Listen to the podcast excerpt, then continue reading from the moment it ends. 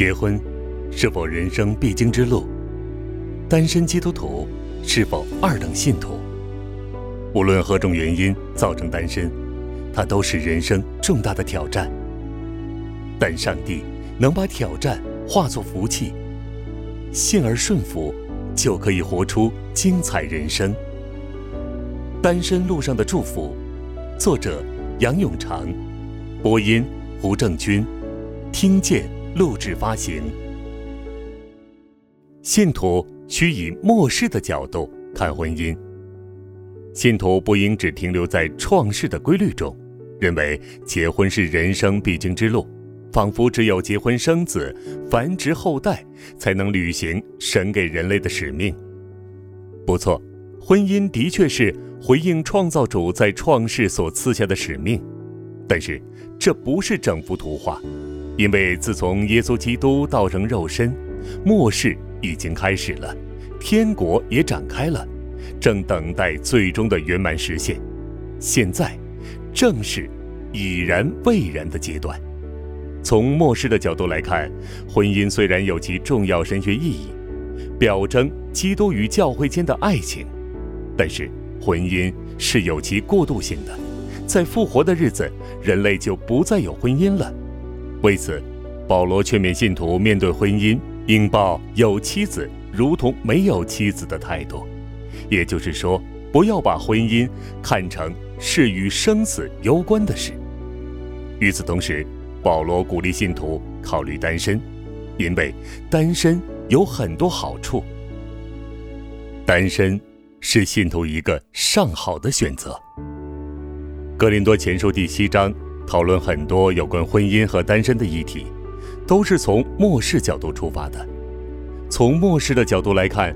单身并不是一个次好的选择，更不是一个被逼的选择，而是一个上好的选择。如上文指出，单身是一种恩赐，是神安排的身份角色。恩赐的目的是要建立基督的身体，单身恩赐和结婚恩赐互相配搭，才能展现基督身体的完美。换句话说，教会不能没有单身信徒。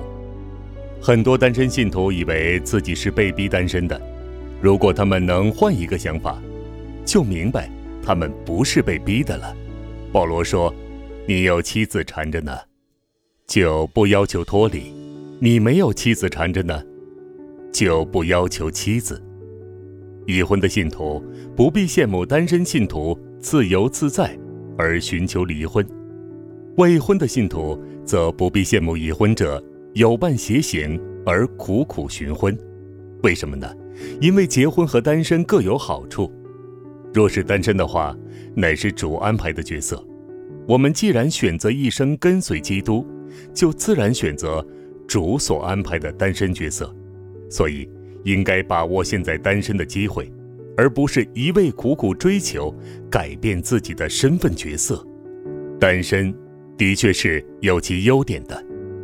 没有出嫁的是为主的事挂虑，要身体灵魂都圣洁；已经出嫁的，是为世上的事挂虑，想怎样叫丈夫喜悦。单身信徒没有照顾配偶或养儿育女的责任，无后顾之忧，有充足的时间可以自由自在地追求和侍奉神。因此，保罗说：“叫自己的女儿出嫁是好。”不叫她出嫁更是好。结婚固然是好事，但是能够全时间、全情投入侍奉神，从末世的角度看，那就更有福了。初期教会的执事菲利有四个女儿，都是处女，可能是菲利不叫他们出嫁，他们都是说预言的，以主的话语喂养别人，能够如此服侍神，的确蒙福。当代应用。总括来说，圣经对信徒可否与非信徒结婚的立场是前后一致的，即是在引言中所列的第三个立场：圣经鼓励信徒与信徒结婚，信徒不应与非信徒结婚。面对教会男少女多的问题，我认为出路不是鼓励信徒和非信徒结婚，而是让信徒清楚明白圣经的末世观，包括从末世的角度如何看婚姻和单身。当然，教会努力传福音，多领男士信主，使教会的男女比例均衡一点，固然是好事。但是我们要小心，不要本末倒置，要认定传福音的目的是带领别人认识又真又活的基督，而不是为了多得一些婚姻对象。单身信徒有充足的时间，可以自由自在地追求和侍奉神。单身信徒若羡慕结婚是正常的，并非错事。在等候天父是否预备婚姻时，要对天父有信心，信任他的智慧和能力。若他认为适合，他能超过环境的限制而预备婚姻对象，也要肯定天赋是现实的，他不会又要马儿好，又要马儿不吃草，即他不会一方面安排我们单身。另一方面，却不赐给我们能力去应付单身的处境，因此，要凭信心学习依靠神，享受单身生活，把握单身的岁月。若教会弟兄姊妹选择和非信徒结婚，我认为教会应以情理兼备的方式去处理，因为在信与不信原不相配的大原则之下，有时是有例外的。有一些初信主的弟兄姊妹，在未信主之前已经开始拍拖，信耶稣时已经进到谈婚论嫁的阶段。他们不宜草率地和恋爱对象分手，因为这样会亏负对方的情感。在这种情况下，适宜和男女朋友坦诚分享自己的信仰历程。若对方不能接纳，双方可同意分手。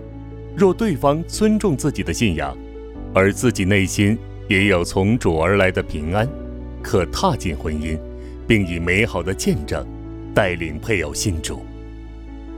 教会在年轻人谈恋爱的过程中，应该担当主动的辅导角色。除了帮助双方都是信徒的恋人彼此认识、寻求神的心意是否适合结婚，以及做婚前辅导之外，也需要帮助那些选择与非信徒拍拖的信徒。让他们互相了解，探讨双方是否真的彼此适合，以及认识双方的价值观对下一代的影响。有时，这个辅导角色可能是由基督徒父母担当，透过让年轻人明白基督徒婚姻的意义，及让他们全方位了解双方是否彼此适合，让年轻人自己做出明智的选择。或是未信的一方受美好的基督教婚姻观所吸引，而开始对信仰产生好感；或是信主的一方计算代价后，终于放弃一段并非适合的爱情等，都未尝不是辅导可以带来的正面结果。每个信徒都需要以智慧处理婚姻大事。我曾听过一位姊妹在聚会中所做的见证，令我十分感动。她的选择充分说明一位敬爱天赋的女儿如何在次好和最好两者中做出抉择。多年前，这位姊妹在外国进修时，认识了一位相当成熟和满有事主热诚的同学，后来两人相恋，达到谈婚论嫁的地步。结婚唯一的障碍是两人感受不同的召唤。弟兄的心智是往非洲宣教。而姊妹却感受神呼召她回亚洲侍奉，两人经过多年的祷告和挣扎，姊妹觉得不能违背那从天上来的意象，结果二人协议暂时分手，各自回应天父的呼召侍奉神。倘若遇上另一位适合的对象，可以自由的结婚。如果到五十岁时二人仍然单身。那就等到那时两人皆完成侍奉的使命后才结婚。结果过了几年，弟兄遇上另一位姊妹，在这位姊妹的祝福之中，他们二人结婚了。在婚姻抉择方面，顺服神的信徒是有智慧和蒙福的人。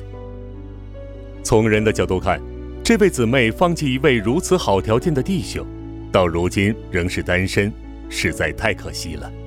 或许有些单身姊妹会这样想：如果是我，我就一定结婚，反正到非洲宣教也是侍奉，不一定要回亚洲。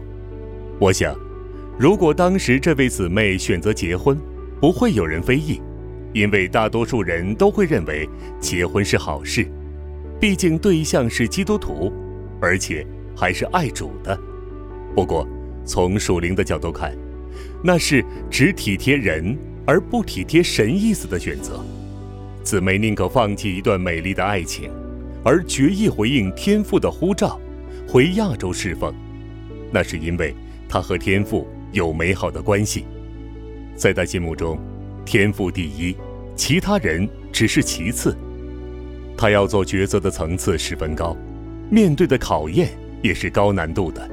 不是对或错的选取，而是在上好与次好两者中做抉择。他选择了上好的福分，是没有人能夺去的。虽然是带着眼泪的选择，但却是无悔的决定。他完成学业后回到亚洲，侍奉明显有神同在，以生命感化生命，到处散发基督爱的馨香，满有圣灵的能力。擦亮了无数生命，结果累累。他的经历见证几个重要的属灵原则：一、信徒的婚姻单身乃是神的照命；二、一个信徒若要侍奉充满圣灵能力，必须首先完全顺服神；三、在婚姻抉择方面，顺服神的信徒是有智慧和蒙福的人。婚姻。是每一个信徒自己的选择，他的选择反映他和神的关系。一个以神为生命之主的人，必然会专心倚靠神去选择婚姻对象，或在婚姻与单身之间做出抉择。他不会愿意和一个不爱神的人结婚，因为配偶若不同心同行，这段婚姻不会令他快乐。一个看基督教信仰只是次要或只是生活点缀品的人，不会介意配偶是否爱神，是否凡事以圣经的价值观待人接物，甚至不会介意配偶是拒绝神的人，因为那不是这个信徒最关切的是。一个单身信徒若只是信与不信原不相配为教条那样死守，是不会快乐的。唯有一个明白基督大爱的信徒，当他把一生投资在天国上，信任天父的带领，或是结婚，或是单身，总要在天父安排的岗位上见证基督，那他就走上蒙福的道路了。